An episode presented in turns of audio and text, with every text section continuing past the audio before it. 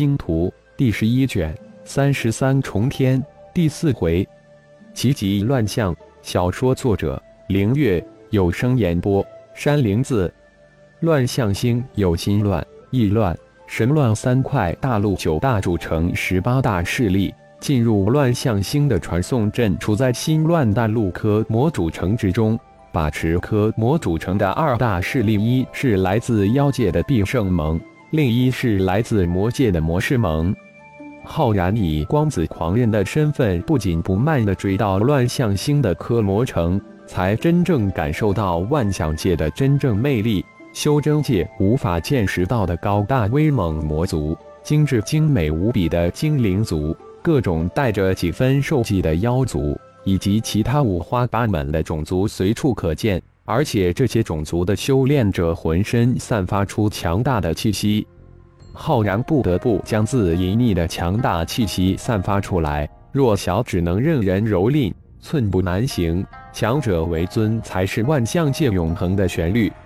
合体初期的气息，将那些本想惹事的种族不自觉地避让开来。光子狂人在万象界可没什么人认识，疯传的威名也才刚刚传来，处于一种很小的感性认识之中，影响力还很弱小。走下巨大的传送平台，耳边传来各种各样的语言，浩然能听懂的是妖界妖言、修真界语言，各界通用语三种。不愧是万象界。不仅仅是各种种族的奇形异状强烈冲击着眼球，各种各样的语言也强烈的刺激着耳膜。果然是包罗万象，浩然感慨万分，仿佛刘姥姥走进了大观园一般，一切都显得那么的新奇。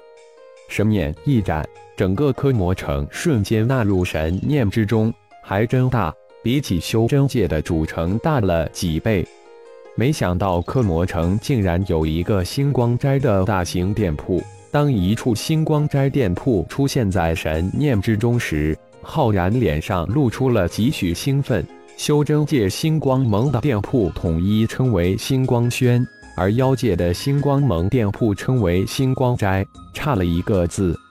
神念一扫，竟然没有一个自己认识的，大概都是三代弟子吧。修为大都处在化神期中后期，炼虚前期，还不错。浩然暗自点头，九转金身诀仿佛是为金刚人猿一族量身定做的一般，修炼起来节节攀升。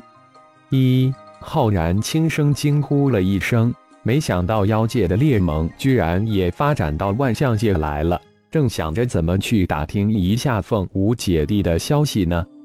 没想到发现了一个猎盟的成员，浩然心念一动，突然消失在大街之上。失猎可是合体之境的妖界大高手，在万象界几乎也能横着走。他的身份是妖界师族的外事监察长老，暗中的身份却是妖界神秘莫测猎盟的一员。星光斋见，突然一个声音传入失猎的脑海，失猎突然一惊。随即大喜，是主人消失了几十年的主人，也只有主人能直接通过灵魂与自己联系。主人神通广大，神秘莫测。浩然再次现身时，已经处在星光斋店铺所在街道的一处无人之处。通过灵魂传讯，让师猎到星光斋见自己，这才漫步向星光斋走去。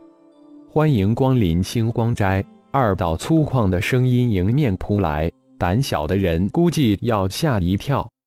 金刚这小子，难道盟内没有女性吗？居然让二个金刚巨汉当迎宾小生，真是……浩然暗自摇了摇头，轻哼了一声，跨了进去。送一个星标到休息区来，让我见识一下大名鼎鼎的星标如何的神奇。浩然轻声吩咐了一声。径直走向休息区，浩然的口气不仅让星光斋的战神宗的弟子一诧，更是让星光斋的顾客都是一惊。这位是谁呀？如此大的口气，难道不知道这是万象界大名鼎鼎战神金刚的产业吗？虽然这位大爷口气大的吓人，星光斋战神宗的这些弟子心虽不满，但还是神色不变、态度可亲的将一个星标送到了浩然的手中。浩然手指一点，托盘上的星标随指而动，飘到了浩然的眼前。嗯，炼制还马马虎虎的，功能也都基本上可以，就是品阶太低了。才法器一品，浩然一眼就看出这才法器一品星标地方方面面，仿佛是喃喃自言一般。但这不大的低男声却让站在一边的星光斋战神宗的弟子脸上怒气一闪。那些本来惊诧的顾客更是震惊：这家伙是来调戏的？名声传扬几界的星标居然敢如此诽谤！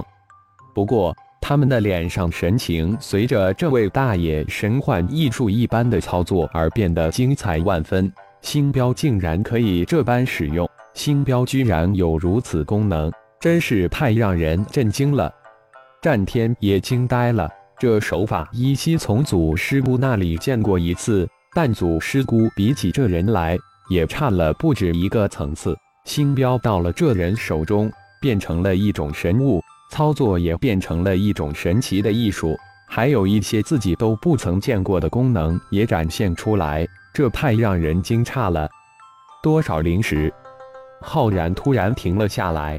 问了一句：“二百二十万三品灵石。”惊呆的战天突然醒过来，连忙回答道：“心中的念头急转，嗯，不便宜。”就在浩然大马金刀的说教之时，师烈走进了星光斋这边来。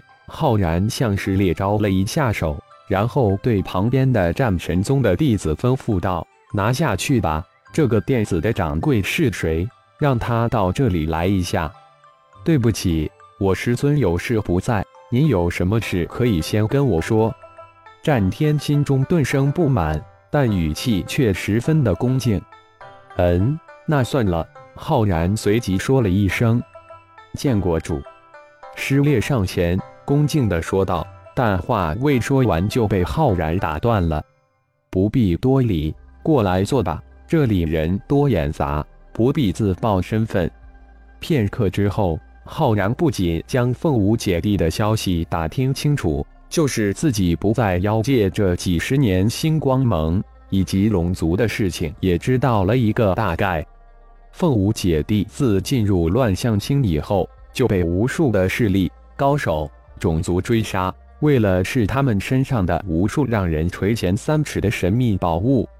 浩然没想到。凤舞在一次被神秘高手偷袭重伤，而且现在还在被无数高手围追堵截。不过二姐弟凭借一身莫测的神通以及九幽锥，展开了反追杀、反偷袭。身陨二人之手的高手，随着时间越来，数量也逐渐向三位数的高阶增长。